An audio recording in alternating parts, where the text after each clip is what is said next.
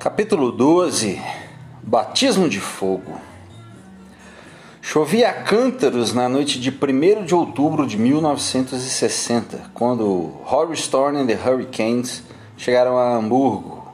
Uma chuva cortante perseguira o trem o caminho todo, desde a fronteira holandesa. E quando chegaram a Stentorplatz, a cidade jazia sobre uma névoa que encobria tudo. Alemanha, território inimigo. Apenas 15 anos antes, a Inglaterra estivera em guerra ali, empenhada em destruir este país e o mal que ele representava. O conflito e o ódio tinham se mesclado tanto na psique das pessoas de Liverpool, que, ao completar a, contemplar a terra perdida, vinham à imaginação cavalarianos em disparada uma cruz retorcida e fronlines desprezíveis e traiçoeiras de pele de alabastro e olhos zombeteiros arregalados. Agora lá estavam eles, coisa impensável até havia pouco, prontos para se apresentar, para tocar música nas ruas onde apenas 15 anos antes seus irmãos e pais tinham morrido. Alemanha Parecia exatamente como a tinham delineado: séria, pesarosa, impenetrável. Uma nuvem de escuridão prematura precipitou-se contra os telhados, e os espíritos de neblina se ergueram do asfalto, borrando todos os lugares identificáveis para que os poucos errantes que se apressavam nas ruas escorregadias parecessem como que dissolvidos no final da guerra no invisível. Havia uma solidão que ressoava nas sombras, com as cicatrizes recentes do cerco e trechos da cidade em apressada restauração. As construções tinham sido abatidas a esmo e iam sendo resgatadas. Novas torres mal posicionadas se erguiam entre as antigas estruturas de pedra. Uma agitação nervosa emanava na paisagem. Os Hurricanes chegaram ao Kaiser Keller por volta das 18h30 e encheram três táxis com todo o equipamento. A rua estava deserta, estranha, o clube fechado e escuro, o ar fresco os oprimia.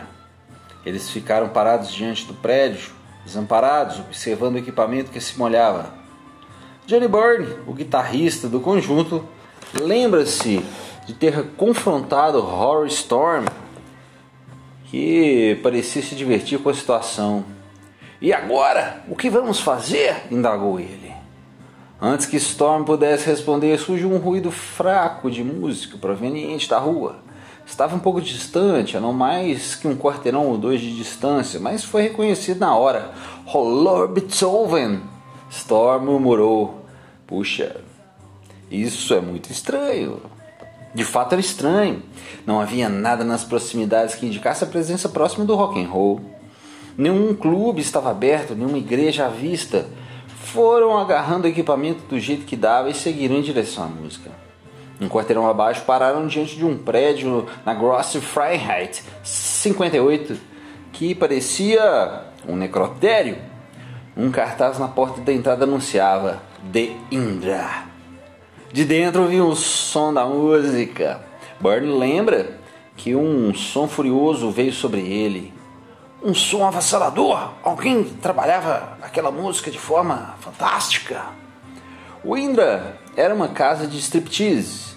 Não passava de um bar pequeno e desmanzelado, com papel de parede vermelho texturizado e cortinas pesadas. Não havia ninguém dentro, além do grupo que ensaiava de maneira explosiva na parte de trás. Não podíamos acreditar em nossos olhos ou em nossos ouvidos, afirma Bunny. O som que vinha daqueles caras era fantástico, visceral e agitado, um rock and roll puro, mais consistente do que outros conjuntos que ouvíramos tocar. Havia alguma coisa em relação à aparência também. Eles eram brutos e cheios de energia, além de um rebeldes. Nada fazia lembrar como eram em Liverpool. Assim que percebemos de quem se tratava, eu e Rory nos entreolhamos chocados e ambos deixamos escapar. Caramba, são os Beatles! Quando Alan, Williams se empenhou em enviar mais um grupo para Hamburgo em agosto de 1960, os Beatles eram provavelmente o último que tinha em mente. De acordo com vários conhecidos, ele ofereceu o trabalho para Rory Storm and the Hurricanes, mas eles insistiram em manter um compromisso assumido até setembro no Butlins Holiday Camp em Polville no país de Gales, que iria durar o verão inteiro, até setembro. Também recebeu negativa de Gary and the Pacemakers, que se recusaram a deixar os compromissos fixos por um trabalho que, na melhor das hipóteses, era de curto prazo. Bill Harry disse que Allen estava com problemas para encontrar um conjunto. E foi assim que os Beatles entraram na história.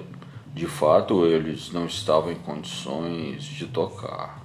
Williams os achava um conjunto de qualidade inferior, mas eles adularam Alan e Stuart os apoiou. Foi apoio e um pouco de vingança. Algumas semanas antes, Williams participara de uma intriga que resultará na perda do apartamento de Stuart. De acordo com o colega do, de quarto é, Rod Murray, Williams os tinha encontrado numa tarde no Yeah Crack, junto com um grupo de pessoas que ele apresentou como repórteres do Empire News. Ele explicou que, uh, que os jornalistas estavam em Liverpool para fazer uma pesquisa sobre bolsas de estudos, tentando descobrir como os alunos moravam e sobreviviam com uma mensalidade tão pequena. Ha! Era tudo que os garotos queriam ouvir. Todos adoraram falar sobre as duras condições que enfrentavam. Stewart descreveu como, quando o dinheiro acabava, eles queimavam peças de mobília para se aquecer.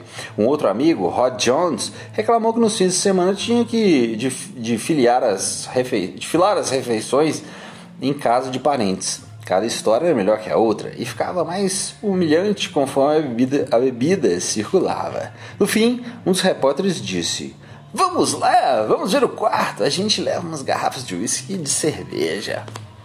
À primeira vista, o Gambier Terrace não era o buraco que a imprensa esperava, mas quando terminaram de ver o que aquilo realmente era, até Charles Dickens, Dickens teria ficado horrorizado. Eles tinham jornais, segundo Billy Harris, que amassavam e jogavam em qualquer lugar por acaso. Havia garrafas vazias de cerveja por toda parte. Era uma bagunça só. Stewart posou na frente daquilo sem o menor pudor, junto com John e Alan Williams, enquanto os fotógrafos clicavam. Na verdade, os jornalistas não eram do Empire News, considerado um jornal respeitável pelos padrões locais, mas um jornal sensacionalista, Sunday People, que dedicou a reportagem uma capa a reportagem uma capa do jornal, adequada e chamativa. Talvez o pior tenha sido a manchete. Este é o horror beatnik, que informava que todos os beatniks gostavam de sujeira e de usar roupas encardidas, e deplorava as condições decadentes do Gambier Terrace. Essa última notícia atraiu a atenção da Associação dos Residentes do prédio, que não tardou em despejar os estudantes. Joe e Stuart ficaram furiosos. Williams os usara para adular a imprensa e agora Stuart ficara na mão. Ele pediu preferência a Williams quando tivesse de escalar um conjunto, especialmente se fosse para ir a Hamburgo. Embora compartilhasse a convicção negativa dos outros sobre a capacidade artística dos Beatles, eu não ficava totalmente satisfeito com o desempenho deles no palco. Ele escreveu categoricamente. Williams concordou em escalá-los para apresentações no exterior, desde que, claro, eles arrumassem um baterista competente. Sem dúvida, Williams achou que isso lhe daria um tempo precioso. Na melhor das hipóteses, eles não teriam a mínima possibilidade de satisfazer as condições para as apresentações em Hamburgo, e enquanto isso, ele poderia encontrar um grupo mais competente. Mas o destino interferiu com a estada em Wirral encerrada prematuramente e sem nenhum outro lugar para tocar, o conjunto ficou circulando pela cidade para conhecer a concorrência. Uma das paradas foi o Cashba, de onde eles tinham saído sem a menor cerimônia seis meses antes. Moe cumprimentou-os animado na porta, lançando um sorriso especialmente sincero para George, que tinha mantido contato, passando no clube de vez em quando com o irmão Peter. Dentro, os Blackjacks tocavam em uma das extremidades do salão, Sentado à bateria estava o filho de Moe, Pete Best. O grupo achava que ele tocava com consistência, era um verdadeiro baterista de rock and roll, pois batia o pé no bumbo e de uma forma precisa, matemática dava quatro batidas por compasso, do que os bateristas chamavam de playing force, em vez de duas habituais, o que criava um efeito poderoso. Ele parecia conhecer a maioria dos ritmos e seus movimentos eram contidos de um modo agradável. Pete possuía uma bateria nova impressionante, e além disso, deve-se dizer que ele tinha boa aparência. Garoto pálido, formal, com cabelo liso, pálpebras semicerradas e sorriso lânguido. Era um adolescente que se esculpia no lábio inferior e solenemente retraído. As garotas se sentiam atraídas por ele de forma visceral. Mais tarde, os pesquisadores que escreveram sobre a banda o rotularam como instável, mas não havia nada em sua personalidade que o marcasse como remotamente temperamental. Na verdade, Pete parecia desorientado, desamparado em um meio de personalidades egoístas e desimportantes. Era calado, com uma forma interior que o levava ao ponto da indiferença, sem paixão talvez, mas não instável. Há muitas versões sobre o que aconteceu em seguida. Best disse ao entrevistador que a oferta para se juntar aos Beatles veio por meio da mãe, que o empurrou em direção ao grupo. Mais tarde, ele corrigiu o relato dizendo que Paul chamara, atraindo-o com uma oportunidade de emprego em Hamburgo que pagaria 15 libras por semana. Em nenhuma das versões, Pete hesitou em aceitar. Sempre gostei muito, de, muito deles, é. Permitiu-se dizer a respeito dos Beatles. Recusou o conhecimento acadêmico que os professores de uma faculdade poderiam lhe proporcionar. Em vez disso, decidiu insistir na música. Enquanto isso, John tinha de inventar algo bem bom para desviar a atenção da tia Mimi de uma notícia ainda pior. Por essa época, percebeu que não seria bem recebido na volta às aulas em, no Liverpool College of Arts no outono. No relatório sobre ele contava uma bagagem tão negativa que iria soterrá-lo. Segundo Helen Henderson, ele falava demais, ele faltava demais nunca fazia os deveres. Os orientadores em geral o acusavam de mau comportamento. Ele atrapalhava as aulas, fazendo confusão e mandando as pessoas para aquele lugar. No fim, todos se cansaram daquilo. se a tia soubesse, ele ficaria em má situação. Além do mais, isso queria dizer que ele teria de batalhar por um emprego, o que para John era como uma condenação. Ele nunca trabalhara um dia sequer na vida, além de tocar música para alguns caras aqui, ali e acolá. Antes de correr este risco, ele apresentou Hamburgo a Mimi como benefício adicional exagerado, dizendo que iria ganhar 100 libras por semana. 100 libras! Era uma quantia extraordinária em um país cujo salário semanal médio é de quase metade desse valor, o que deve ter deixado o Mimi com a pulga atrás da orelha. Mais tarde, ela disse a um biógrafo de Lennon Ray, de Lennon, Ray Coleman, que temia o pior, isso é, que desconfiava totalmente da história, mas mesmo que fosse assim, não havia nada que ela pudesse fazer para impedir a viagem de John. Ele tinha 19 anos, era maior de idade e estava fora do controle da tia. A estratégia de Paul foi, coerentemente com sua personalidade, mais sutil e esperta. Aluno promissor, mais irregular. Ainda lhe faltava um semestre para terminar, terminar o Liverpool Institute e tinha um pai para quem a educação era a única rota segura para a ascensão social. Na maior parte do tempo, Paul seguia os preceitos de Jim. Ele até prestou os exames de A-Levels em junho e aguardava os resultados. Asterisco. Os resultados saíram alguns dias depois de Paul partir para Hamburgo, revelando que ele tinha repetido em todas as matérias, exceto em arte. Mas a música corroía essas boas intenções. Apesar das objeções do pai, Paul devotava cada vez mais tempo e energia ao conjunto. Não queria voltar mais a, não queria mais voltar à escola, nem ir para a faculdade, disse mais tarde a Hunter Davis. No entanto, ele sabia que Jim não toleraria a vadiagem. A única alternativa seria, claro, ou convencer o pai de que Hamburgo representava oportunidade de êxito na vida. Primeiro, o irmão Mike foi convocado para apoiar a causa. Mike, Paul sabia, era capaz de abrandar o pai de uma forma incompreensível. Em troca da ajuda, Paul prometeu que compraria muitas coisas para o irmão. Este, por sua vez, adorava o irmão mais velho e teria feito qualquer coisa para ajudá-lo, mesmo sem retribuição alguma. Jim ficou tocado pela eloquência dos filhos, sem mencionar a intensidade apaixonada dos argumentos de Paul. Sem dúvida, aquilo foi e aquele ia ao encontro de suas próprias ambições musicais abafadas. Além disso, Paul convidou Alan Williams para advogar em sua causa. Podemos apenas imaginar como Williams descreveu Hamburgo para Jim, mas pode-se concluir com alguma certeza que o agente do conjunto do filho dourou a pílula. Assegurou que não haveria problemas, que Bruno Kochmeier tocaria, tomaria conta deles. De alguma forma, Jim acreditou nas palavras de Alan de que seria um ótimo lugar para os rapazes tocarem e antes de o encontro terminar já havia consentido na viagem de Paul.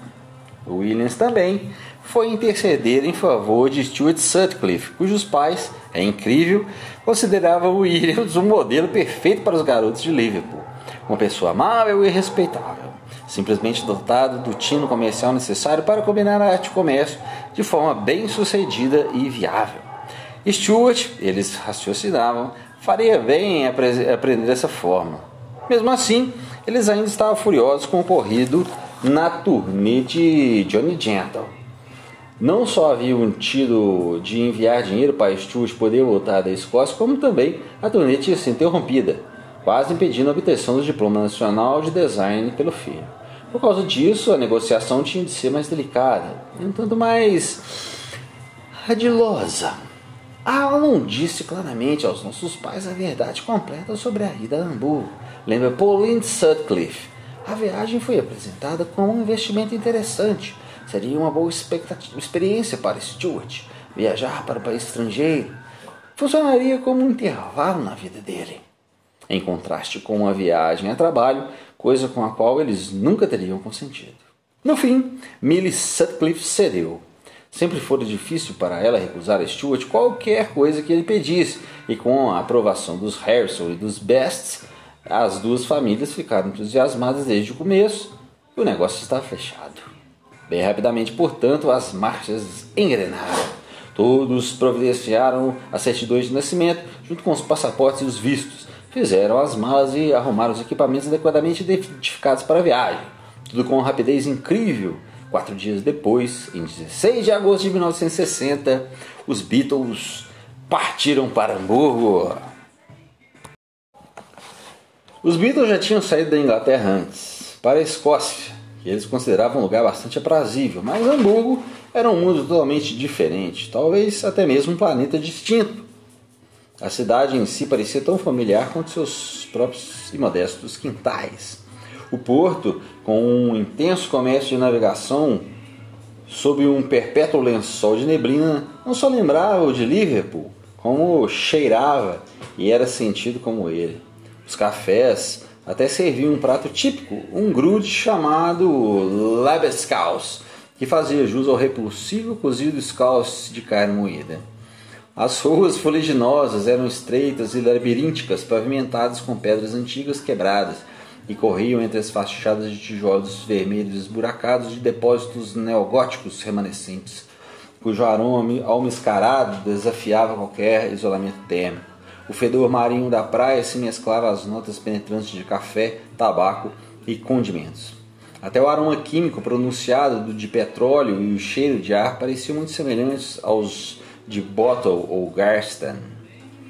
Eles chegaram no fim da tarde entrando na cidade pela Monkebergstrasse, cujas calçadas enfileiradas de árvores estavam repletas de pedestres bem vestidos voltando do trabalho para casa. Dos dois lados da rua, observada em uma perspectiva rápida, a cena era tremendamente normal. Casais passeando em café, saindo das lojas ou entrando nelas, ou ainda parados, espiando as vitrines que exibiam muitas liquidações de fim de estação. O lago Ulster, um reservatório cintilante pontilhado de barcos a remo e cisnes, era ladeado por uma súbita íngreme, subida íngreme com um prédio de escritórios que dividia o centro da cidade em duas partes. Eles passaram pela Hathaus, a prefeitura escura e agourenta, onde o Senado e o parlamento da cidade se reuniam, pela Praça do Mercado e pela Igreja de São Miguel. tudo perfeitamente normal, até que Alan Williams lançou a perua no entorno de uma divisória de concreto e seguiu pelas vielas do distrito da Soundcat Poly, onde eles trabalhariam. Meu Deus, a Babilônia. Se alguma vez um cenógrafo quisesse criar um cenário para depravação, ali estava Sampoli, corria na direção deles por todos os lados. Parecia um carnaval. Parecia um carnaval pela metade, apenas mais palefatoso e vulgar. A ação acontecia em toda parte, de um lado ao outro, bares, boates, cafés, lanchonetes, clubes noturnos e bares mais sofisticados, fliperamas, salões de dança e luzes. Quilômetros, quilômetros, quilômetros de luzes acesas com uma intensidade tão estonteante e colorida que os matizes apenas se fundiam uns aos outros. Garotas magras, nuas, a não ser pelas botas de cowboy, piscavam nas portas entreabertas, encimadas por neons. Holofotes lampejavam no céu e lâmpadas suspensas em arcos nos postes inundavam a rua com uma luz sublunar que fazia todos os carros que cruzavam por lá parecerem roxos. Indiferente do tempo, a noite parecia se afastar por alguns quarteirões. Ali era claro o tempo todo, como uma luz diurna para vampiros. Alan Williams sabia o que esperar, mas não tinha preparado os rapazes para aquilo. Também não lhes dissera nada sobre o tema recorrente do bairro, que não era a música, e sim o sexo. E duas ruas, as duas ruas principais, a Grosse Freiheit e a Herberstrasse, formavam o infame quarteirão do pecado da cidade, e lá estavam, ao lado da Rapperbahn, que as cortava os homens que se reuniam para se comportar como se estivessem numa orgia romana. De acordo com Adrian Barber, que apareceu mais tarde no lugar como membro do Big Tree, mas permaneceu trabalhando ali por quase uma década, era o tipo de lugar onde valia tudo. Havia um caráter marcante de hedonismo, de hedonismo que vinha desde a Idade Média, quando Hamburgo fazia parte da Liga Hanseática, Aquele era um porto livre, portanto, um porto basicamente isento de leis, um tipo de cidade da trapaça dos mares, segundo Barber, onde o mau comportamento era ignorado pelas autoridades. Durante toda a história, essa tradição se preservou como ameaça à rígida cultura alemã, que se constituía em torno da organização em grupos de poder. O lugar parecia perfeito para os Beatles, que mal podiam acreditar em seus olhos. Tudo estava lá, diante deles. As garotas vagueando pelas ruas, sentadas de forma provocativa nas janelas dos bordéis, inclinando-se na direção dos carros com a música a ecoar de cada porta entreaberta. Marinheiros bêbados tropeçando pelas calçadas e a erguer canecas de cerveja. Aqui é o clube, gritou Williams, parando junto ao meu fio em frente a um lugar repleto de desocupados na Grosse Freiheit o Kaiser Keller na esquina da Schumstrasse era tudo o que eles imaginavam. O clube era maior, mais claro, mais barulhento e mais atraente do que qualquer coisa que tivesse visto antes. Só a decoração já os deixou praticamente sem palavras. Um balão comprido em forma de barco, redes de pesca bem esticadas no teto, banquetas construídas para parecer galés de navio, vigias fixadas nas paredes e adereços brilhantes de latão recuperados de um porto. O aroma adocicado de cerveja emanava do salão como em uma alcova perfumada. O Kaiser Keller era elegante, comparado com as espeluncas de Liverpool que to se tocava rock and roll. O sistema de era de primeira e quatro microfones tinham sido colocados a certa distância ao redor do pequeno palco onde Derry and the Seniors agitavam a casa. Bruno Cosmaier deve ter sentido a animação dos rapazes, mas mal parou para ouvir os elogios apresentando-se, eh, apressando-se em levá-los para outro clube, eh, algumas centenas de metros abaixo, na mesma rua, que era onde os Beatles deveriam tocar. Em comparação com Kaiser Kelly, o Indra era deprimente. Pete Best disse: Ficamos frustrados ao ver o clube. Era um lounge, um lounge para garotas, e mais parado do que um cemitério. Algumas, alguns turistas desanimados, com olhos cansados, bebericavam cerveja sentados.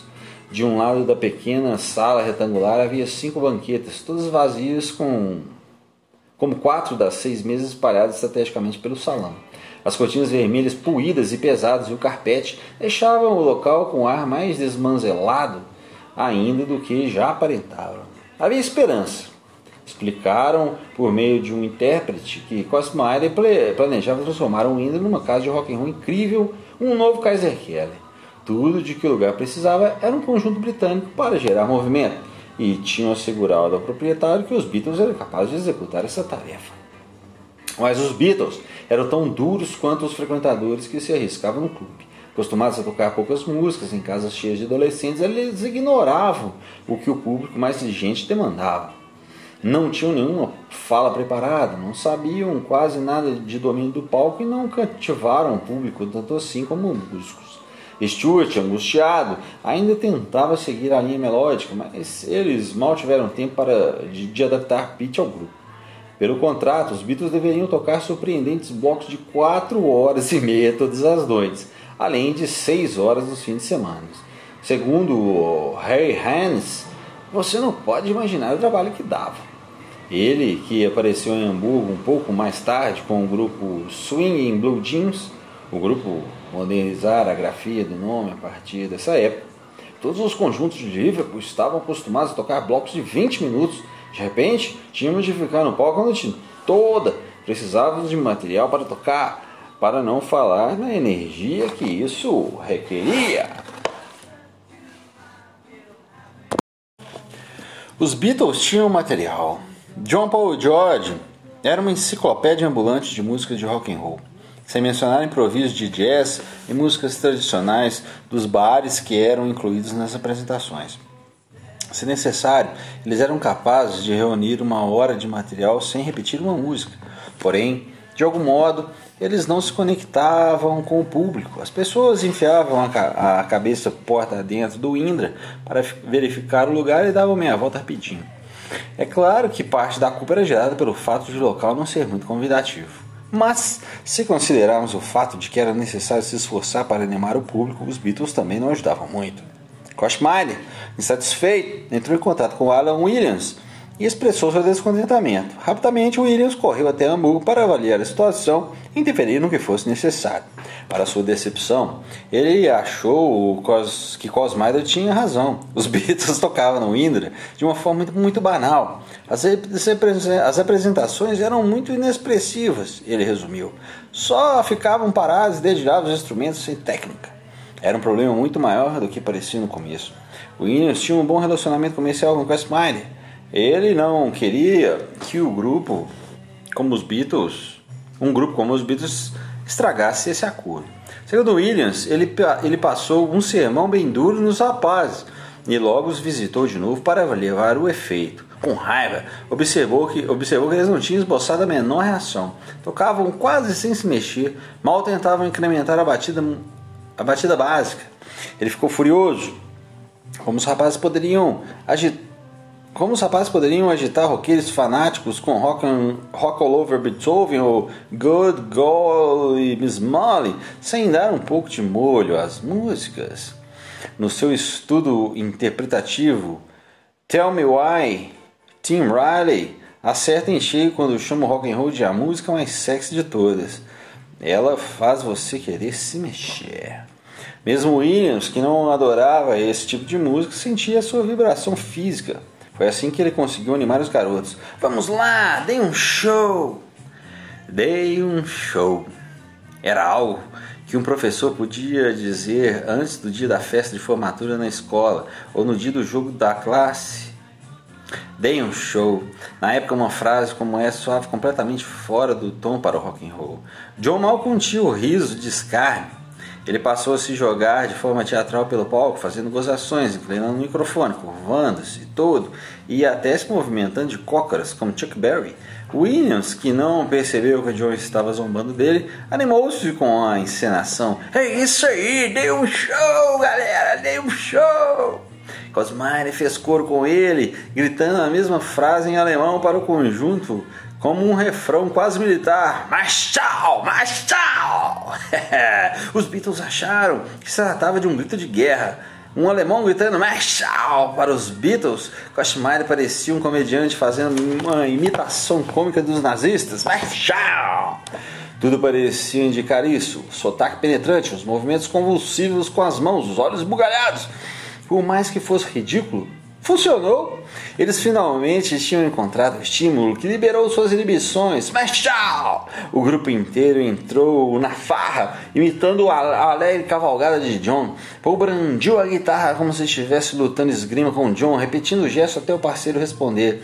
A encenação evoluiu passo a passo, ora acelerando, ora indo mais devagar. Logo George entrou no jogo, batendo e arrastando os pés como se fosse um cossaco ensandecido. Stuart, embora estivesse com o baixo, contorceu o corpo como se estivesse se esquivando de balas. Um ciclone de inquietação ritmo varreu o palco do Indra, sincronizada com, sincronizada com a batida feroz de Bitch. Foi a ruptura que o conjunto necessitava. Imediatamente eles começaram a trabalhar esse tipo de explosão nas apresentações. De repente as músicas eram enfeitadas com bombeios e movimentos súbitos de corpo. Um giro, um chute forte no ar enfatizava cada batida. Os Beatles que outrora agonizavam inertes saltavam no palco, no palco em explosões de loucura e alegria. Eles se movimentavam o tempo todo e logo transformaram os números tristes em algo primitivo e agitado. Foi apenas um empurrão que faltava para dobrarem a esquina.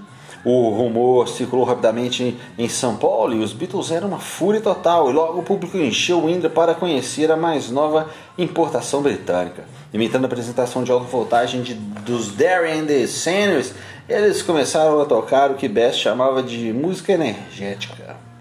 Enérgica que era basicamente uma seleção de roqueiros de todas as épocas com um volume acionado a toda para obter maior efeito e o baixo com volume diminuído para disfarçar, que eram acentuados pela batida pulsante do bumbo e pelos movimentos alegres no palco. Depois de poucas semanas, mal se conseguia andar num lugar tão movimentado, segundo Johnny Byrne. O calor era insuportável, todos fumavam e bebiam, todo mundo se divertia dessa. Havia um sentimento real de que algo incrível se passava por lá. Observando ambiciosamente das laterais do palco, Bruno Kostmeier, Kostmeier, Kostmeier, mal Kostmeier mal conseguia disfarçar a satisfação. Os Beatles tinham conseguido atrair um público e, ao mesmo tempo, estabelecer uma conexão direta dos frequentadores do Indra com os do Kaiser Keller. Eles colocaram Derry na parte de baixo da rua e o público gravitava entre aquele show e o outro. Era impossível ir para um e ignorar o outro. Um adolescente de Hamburgo que passou o fim de semana em São Paulo achou que era possível passar a noite inteira indo do Kaiser Kelly para o Indra sem precisar de outro tipo de diversão. Não havia nenhum outro ponto uh, no bairro que, que, que oferecesse uma seleção tão empolgante de música ao vivo. Uh. Não havia pausa. O cenário que se precisava criar o cenário que se precisava criar demandava isso. Quando as pessoas passavam, olhando para dentro de cada lugar, a decisão de entrar ou não em um clube era tomada basicamente dependendo da música que coava pela porta. Não se serviam alimentos em um dos locais. De acordo com, com o frequentador, a comida não fazia parte da equação. Você entrava para se divertir, dançar e pegar umas garotas. A música tinha de ser alta e atraente, de outro modo o cliente potencial passava adiante. Em suma, trabalhava-se num ritmo e numa altura alucinantes, um tipo de batismo de fogo segundo Bill Harry.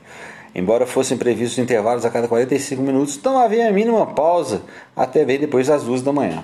Eles acabaram descobrindo que os intervalos eram apenas uma pausa para respirar. Não havia tempo para recarregar as baterias. Não havia nenhum lugar civilizado para descansarem. Na melhor das hipóteses, os rapazes ficavam sentados no balcão, amontoados sem a interferência dos clientes, dos clientes bêbados e tomavam cervejas de 50 finish asterisco Willie Lip incluía bebidas grátis nos salários. No entanto, após as primeiras semanas, tanta vodka, whisky e brandy foram consumidos que ele limitou as cervejas à gratuidade das bebidas.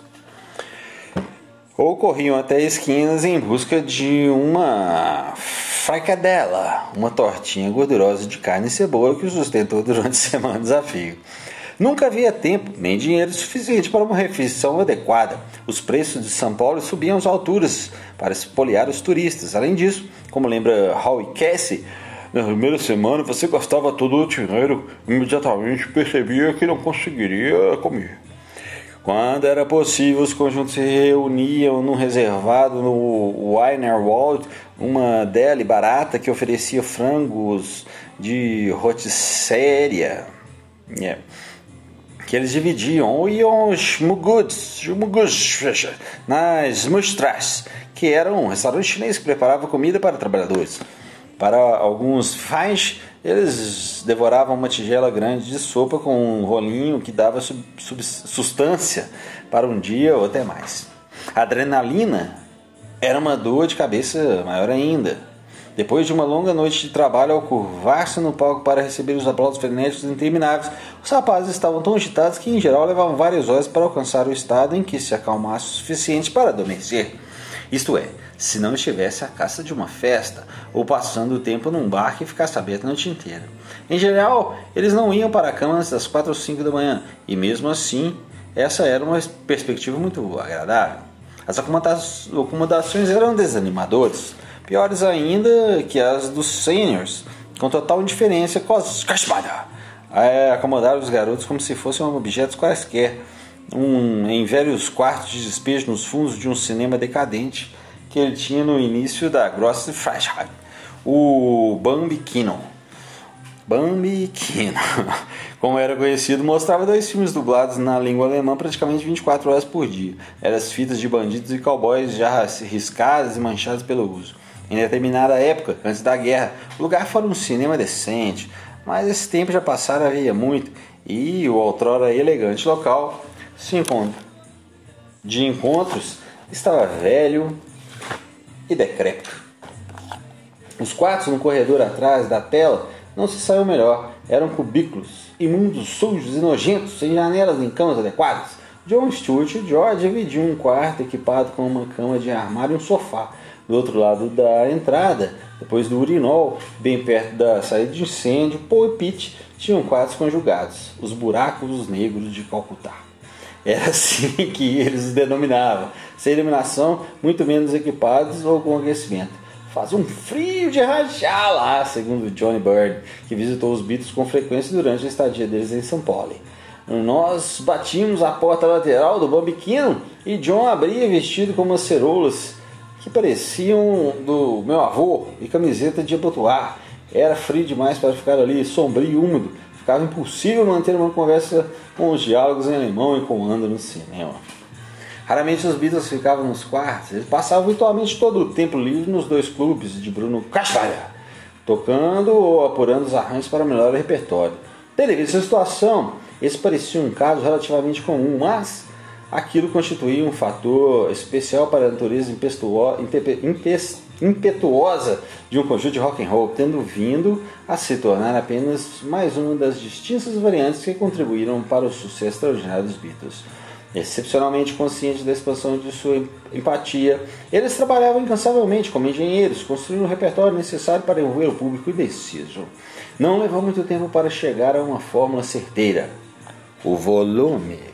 É, isso incentivava as pessoas mais do que ninguém, os Beatles perceberam que a função de um conjunto de bar não era promover arte, expandir o gênero musical ou mesmo entreter. As bandas de bar não eram grupos de artistas no sentido convencional, funcionavam mais como agitadores e estavam muito mais próximos dos cambistas do que dos empresários de entretenimento.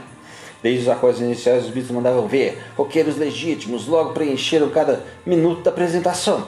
Graças à voz alta e endócio de Paul, uma música ótima como Long Tall Cell podia incendiar uma casa impaciente, com cada música de, do bloco planejada para levar aos poucos o calor emocional. Ele e John decidiram tocar uma sequência uniforme de músicas para levantar o público. John B. Good, Good Golly Good, good, good, good Golly Smiley, Bonnie Maroney, Come On Everybody, Rock and Roll Music, Great Balls of Fire e Dizzy Miss Lizzy estabeleciam um ritmo frenético.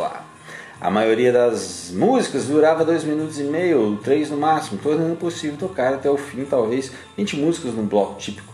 No início, com frequência, eles terminavam a apresentação e ainda faltava uma música no fim, forçando a repetição apressada de, vamos dizer, John B. Good.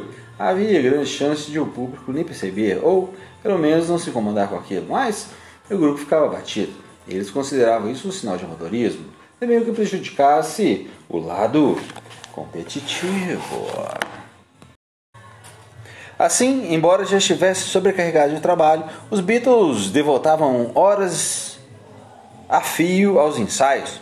Na maioria das tardes, eles se encontravam no Indra, trabalhavam muito as músicas, fornecendo tensão ritmo a cada compasso e extraíam todas as pausas, tocando tudo em seguida para ver se o repertório estava bom. Porém, como sêniores, eles logo se cansaram de ensaiar todas as tardes. Em vez disso, começaram a expandir as músicas já conhecidas em longos improvisos. Uma noite eles foram até o Kaiser Keller. Eles observaram, surpresos como os sêniores gastaram um bloco inteiro numa brincadeira inconsequente chamada Rock with the Seniors, que não passava de um riff de blues de dois compassos com mudanças de ritmo e nenhuma letra cantada. De tempos em tempos, um dos músicos gritava Rock with the Seniors e soltava um grito hey, para manter a animação. Mas mais que qualquer outra, What I Say se tornou o que Paul chamava de música confortável do show, confiável.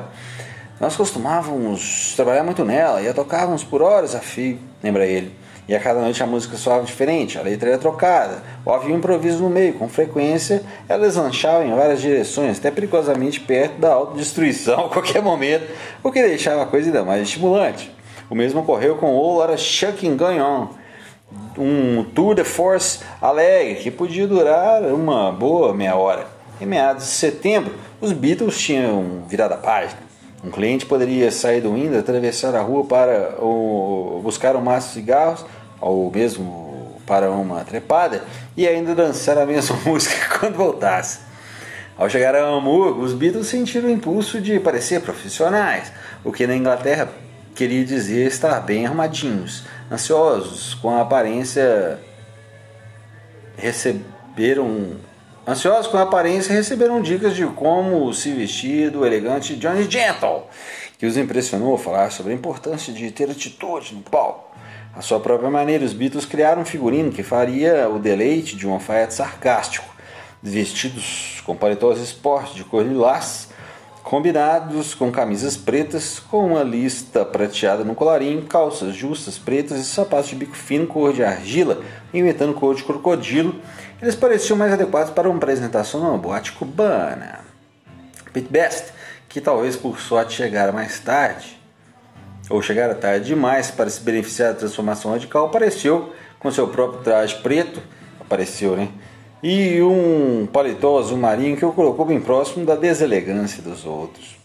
Para seu mérito, o conjunto nunca se sentiu constrangido por causa dos trajes, mas depois de tocar sete noites por semana, suando muito, esticando-se, forçando-se, punindo-se, o inevitável aconteceu. Começaram a cheirar mal e as costuras cederam.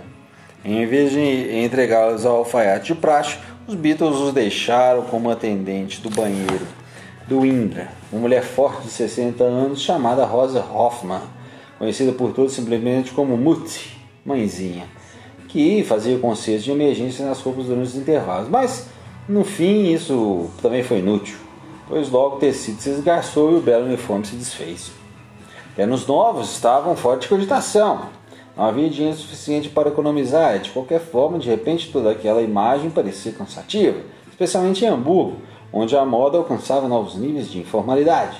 Graças a Tony Sheridan, que sempre demonstrava personalidade, os Beatles foram apresentados à Tex, Texas Shop, no fim da Hyperbahn, onde encontraram lustrosas jaquetas de couro de piloto, da Luftwaffe, no caso, e botas de cowboy costuradas à mão. Era exatamente a imagem dark, descomprometida que buscavam em parte rebelde, em parte sugerindo um bando de desordeiros das ruas e totalmente de acordo com a música pesada que tocavam. Com exceção de Pete, que preferia tocar de camisa de mangas curtas, todos compraram uma roupa daquelas e a usaram no palco na mesma noite, pressionando o público imediatamente. A nova aparência mostrava a influência dos artistas americanos mais pragmáticos, Gene Vincent especialmente.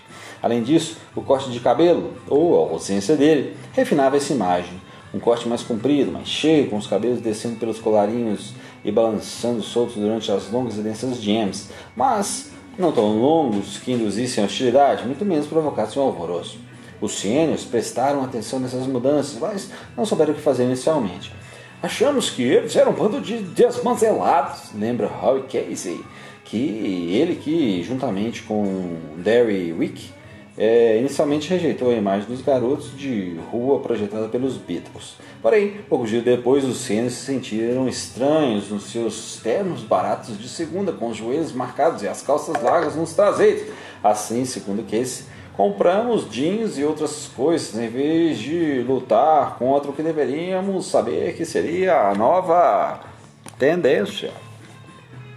De alguma forma, a nova encarnação motivou os Beatles a tocar mais pesado ainda, se é que isso era possível. Eles realmente ficaram mais ligados e radicalizaram, obtendo o máximo que podiam das pequenas true voices que bombeavam o som. Não era raro Pete Best rastejar para o seu lugar atrás da bateria e ouvir John e Paul cochicharem. Fique ligado, Pete! Hoje nós vamos arrasar!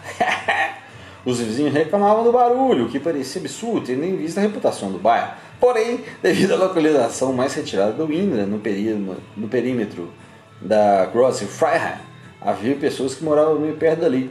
Espetáculos mais leves não atrapalhavam suas vidas, mas o estrondo do rock and roll era realmente um problema.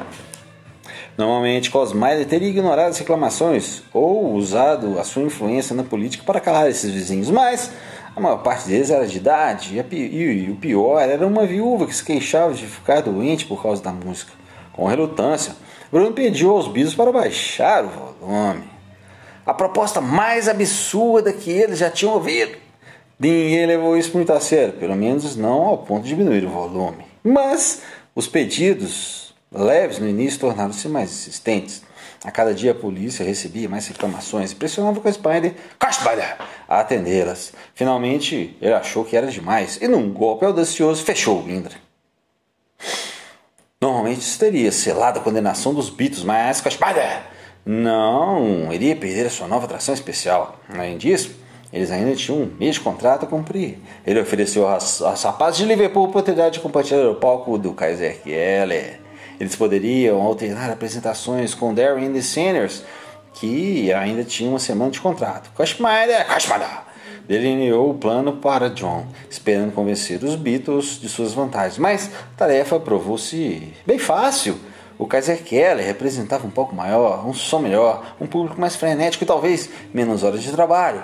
Para John e os Beatles, eles estavam progredindo. De fato, foi o princípio do fim